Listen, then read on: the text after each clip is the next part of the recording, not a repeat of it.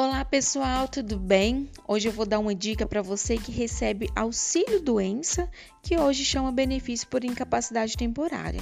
Se você tem perícia para prorrogação do seu benefício, você precisa de levar consigo no dia da perícia novos laudos e novos exames médicos.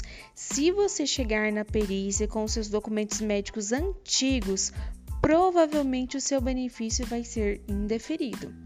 Gostou da dica? Me segue lá no Instagram, arroba advogada Carla com K e dois L's.